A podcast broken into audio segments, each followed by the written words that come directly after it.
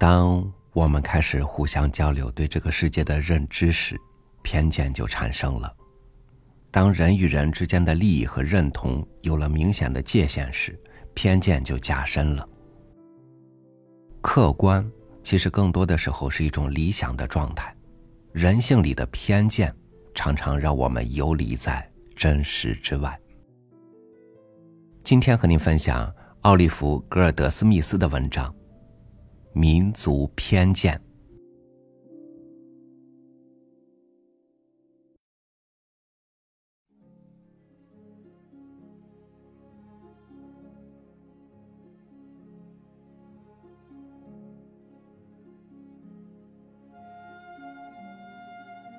作为悠闲的芸芸众生中的一员，我大多时间是在酒馆、咖啡厅或其他公共场所里打发的。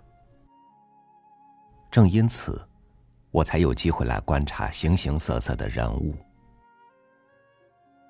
这种娱乐方式对生性喜爱沉思的我而言，比欣赏艺术或自然界的奇妙更引人入胜。在最近一次闲逛中，我偶然碰到六位绅士，他们当时正在激烈的讨论政事，于是我便站在一边旁听。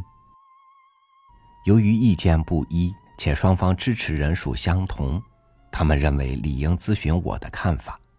自然而然，我也加入了此次谈话。在诸多话题中，我们乘机谈到了欧洲一些国家的不同特征。其中一位绅士将帽子一歪，摆出一副郑重其事的架势。好像自己拥有英国人民所有的优点一般，声称荷兰人是一群贪婪的可怜人，法国人是一群奉承谄媚者，德国人是一群饕餮烂醉之徒，西班牙人是一群傲慢专横之流。然而，说到勇敢、慷慨、宽厚或其他美德，英国人在世界上是可圈可点的。在场所有人对这句博学睿智的言辞报之一笑，并大为赞赏。然而，尊敬的英国，这里指的所有人，是除了您卑微的仆人在下之外的。我极力保持庄重之态，双手托住头。一直假装摆出一副冥思的姿势，仿佛在思考别的事而未注意谈话的主题，希望借此可以避免发表看法，以免让自己蒙羞，也好让他们继续沉浸在自己想象的快乐之中。可惜我们这位伪爱国者却绝不轻易放过我，他想满意的看到自己的说法毫无争议，便决定以投票的方式。让在场每一个人都表示赞同。为此，他竟带着一份无可言传的自信，询问我是否认同他的看法。由于我从不直言个人看法，特别是在有理由相信他会引人不快之时，所以在不得不道出时，通常我的格言便是说出自己真实的想法。于是我告诉他说：“在我看来，如果我没有游历欧洲，没有认真仔细的研究过那些国家民众的行为举止，我就不应该武断的做出如此绝对的结论。这样的话，也许得出的结论会更加公正，或许会毫不留情的证明荷兰人比英国人更加勤俭节约，德国人比英国人更加坚韧，更加能吃苦耐劳。”西班牙人比英国人更加沉着冷静。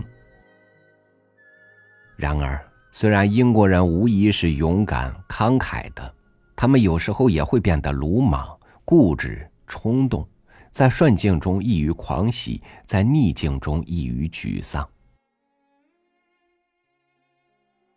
在所有飞升世界的古言中，这句使作者显得最睿智，也让读者感到最快乐。至少是那些宽厚仁慈的读者。即一位哲人，在问到他是哪国人时，他说：“我是世界的公民。当今有多少人能说出这句话？又有多少人的所作所为与这句表白一致？如果我们常以英国人、法国人、荷兰人、西班牙人、德国人自诩，我们已不再是世界的公民。我们深信自己是小地区的居民，是小社会群体中的成员，却忘记了自己是地球上的栖息者，生活在由人类组成的大社会中。这些偏见是否仅在最无知的下层阶级中盛行呢？也许这群人是可以被原谅的，因为他们很少有机会去阅读书籍、去旅行或者与外国人交流，以纠正自己的偏见。但不幸的是，这些偏见竟影响了一些智者，让我们的绅士的行为也受到影响。我认为那些在方方面面都满足绅士这一头衔，却无法摆脱国家偏见的人，恰恰是绅士的典型代表。即使一个人出生再高贵，地位再尊贵，财产再庞大，如果他无法摆脱国家偏见或对其他事物的偏见，我觉得自己就有义务斗胆让他知道，他只是一个头脑简单粗鄙的俗物，称不上是一位绅士。事实上，你经常会发现，那些最善于吹嘘国家功绩，而自己却鲜有甚至是没有功绩的人，成长是畸形的。正如那盘悬于坚实橡树上的松软葡萄藤，他们不为别的，只是因为自己的力量连自己都支撑不起来。我们是否应该理直气壮的认为国家偏见是必要的？它代表着我们真情流露、不断上涨的爱国情怀，所以如果批判国家偏见，也就否定了爱国情怀。我觉得这纯粹是一种谬论和错觉。如果说它代表了国家的发展以及国民的爱国情怀，我是赞同的；但如果说它是随着国家发展的一种必要的自然流露，我是坚决反对的。迷信和激情是宗教发展的产物，但谁会暗自断言他们是这种崇高宗教的必然产物呢？如果你坚持这么认为，那么他们只得是仙木的畸形嫩枝，而非自然生长的枝条。砍去它们，植物也能存活，不会对母干造成丁点儿损害。不，也许只有将它们砍掉。仙木才能健健康康茁壮成长。我深爱着自己的国家，却不憎恨他国人。我秉着勇敢的英雄气魄、盖世无双的决心，以维护本国的法律和自由，却不轻视他国，认为世界上其他的国人皆为懦夫。这不大可能吗？答案很可能是否定的，就算答案是肯定的，可为什么我要设想一个不可能的答案呢？不过，如果答案真的就是肯定的，我必须承认，我宁愿作为古代的那位哲人，即一个世界的公民，而非一个英国人、一个法国人、一个欧洲人或其他任何一国的人。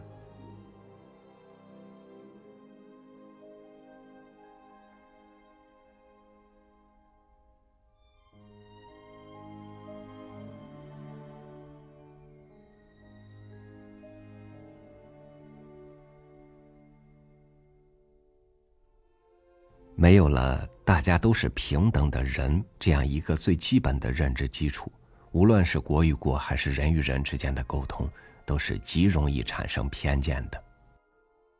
我们当然都很愿意拿正眼去瞧对方，只是互相的两方之间，谁愿意首先放下偏见呢？感谢您收听我的分享，我是朝宇，祝您晚安。明天见。